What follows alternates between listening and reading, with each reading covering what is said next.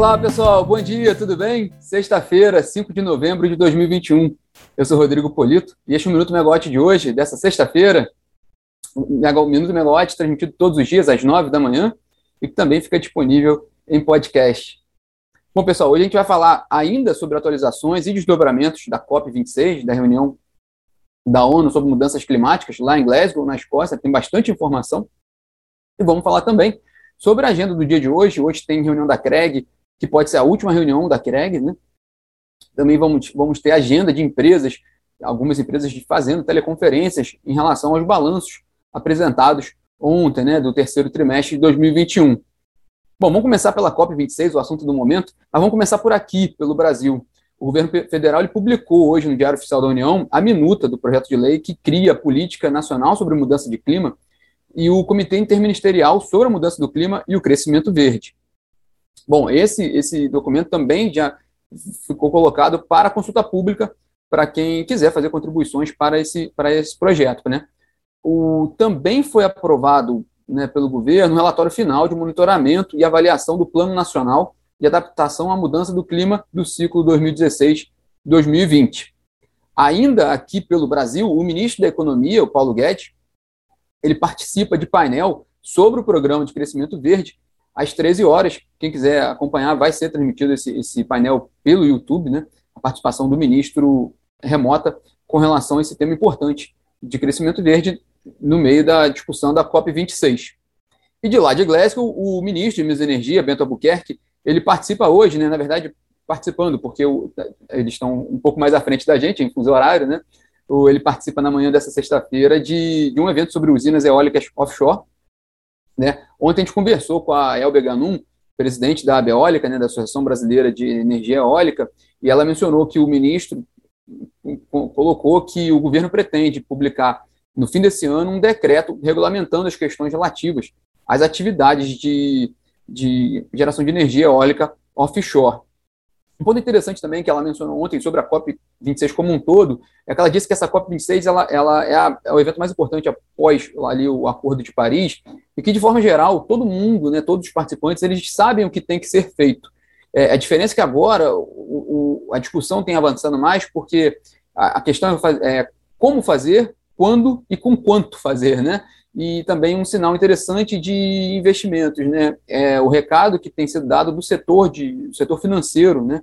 De recursos disponíveis para, para alocar em questões é, de, de, neutralidade de carbono, né? De redução de emissões, de transição energética. Então essa tem sido a temática lá na COP 26, segundo a Elba Ganum, com quem a gente conversou ontem, né? E também ontem foi o dia da, da energia, né? provavelmente dito lá na COP26. O ministro de Minas e Energia, Bento Albuquerque, ele comentou sobre transição energética, falando que não deve ser feito por, por que a transição não deve se dar por uma única fonte, é, e sim por uma diversidade de fontes. A gente tem uma matéria sobre essa participação dele, feita pela Jade Estopa Pires, está na plataforma. Também outro dado interessante de lá veio do Tiago Barral, o presidente da, da EPE, da Empresa de Pesquisa Energética, que mencionou que o Plano Decenal de Energia de 2031 deve trazer uma previsão de geração distribuída na casa de 30 gigawatts, que é mais do que o, o plano anterior, o PDE 2030, que tinha uma previsão de 24,5 gigawatts, que já era uma previsão bem robusta. O PDE 2031 está previsto para ser lançado no ano que vem. E também esse material completo dessa questão do PDE também está na plataforma, com uma matéria feita pela Natália Bezutti. Bom, e de lá, de Glasgow, o ministro de Minas e Energia participa por videoconferência da, da reunião da Câmara de Regras Excepcionais de Gestão Hidroenergética, da CREG, e que tudo indica será a última reunião do, da Câmara. Né? É, ontem, o Ministério de Minas e Energia informou oficialmente que a continuidade da CREG depende da aprovação da MP 1055 e que ela caduca no próximo domingo, não tem nem mais prazo hábil para que ela seja aprovada nas duas casas do Congresso havia né, uma discussão sobre o entendimento do que poderia ocorrer com a CREG, mas de fato o próprio Ministério ali botou um ponto final, dizendo que, que termina com, com o fim da, da MP. O que a gente apurou é que é interessante que nessa reunião de hoje devem ser discutidos né, e, e decididos, o que puder ser decidido, com relação a 2022, né?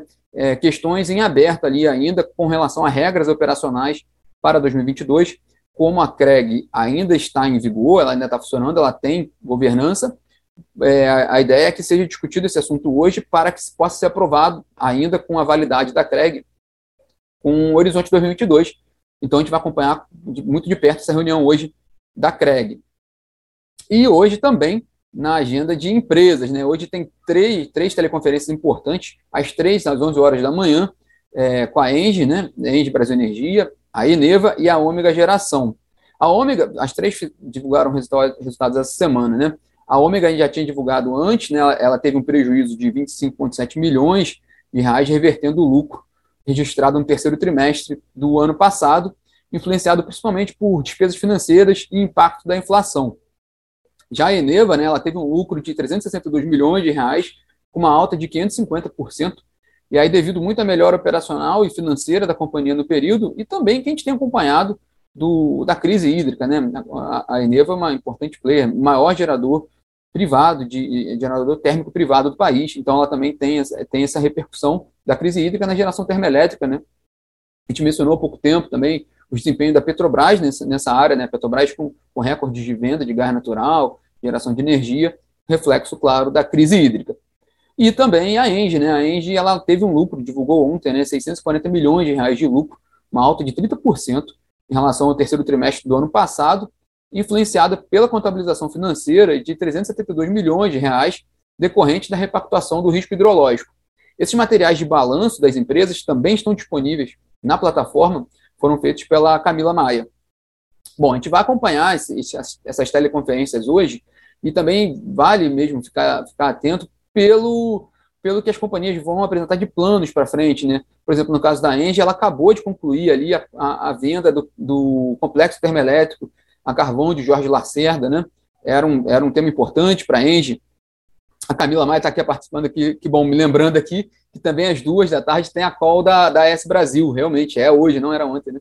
E também tem essa, teleconferência importante, a S Brasil também já divulgou o resultado. Bom, e a Engie é importante acompanhar pelo, por essa questão, né, a venda do, do complexo termoelétrico a carvão de Jorge Lacerda e os planos para frente.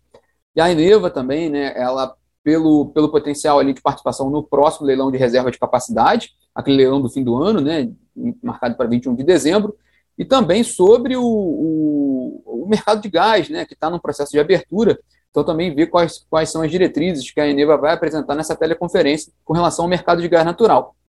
A gente vê, a, gente vê a, a movimentação da Eneva, está tá muito consolidada no norte, e ela já vem tomando algumas medidas buscando o mercado do Sudeste, principalmente nessa questão do gás natural. Bom, para fechar a agenda do dia, cereja do bolo é a reunião extraordinária da diretoria da ANEL, que deve decidir sobre a homologação do leilão de emergencial né, de energia realizado ano, na semana passada, perdão, no leilão emergencial de energia de reserva, realizado na última segunda-feira da semana passada, que é aquele procedimento simplificado da CREG. Né? Lembrando aqui, foram contratados 17 projetos, sendo 14 termoelétricas a gás natural, duas plantas de solar fotovoltaica e uma usina de bagaço de cana-de-açúcar. Ao todo, são 776 megawatts médios de energia contratada para início de fornecimento em maio de 2022. Então, essas companhias têm cerca de seis meses ali para botar esses projetos de pé para entrar em operação em maio de 2022 e com contrato até o final de 2025.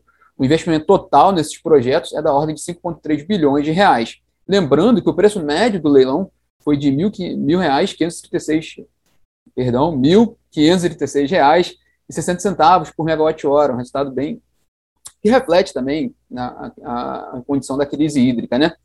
Fechando aqui, hoje, sexta-feira, também saem as atualizações do ONS, o Operador Nacional do Sistema Elétrico, para o PMO, né, o Programa Mensal de Operação de novembro. Né? Ele divulgou na semana passada o PMO, hoje sai a primeira revisão, e a gente pode acompanhar também quais são as, as atualizações ali do, do, do, operador com relação à expectativa de chuvas para novembro, fecha, é, nível de armazenamento dos reservatórios e também previsão de carga.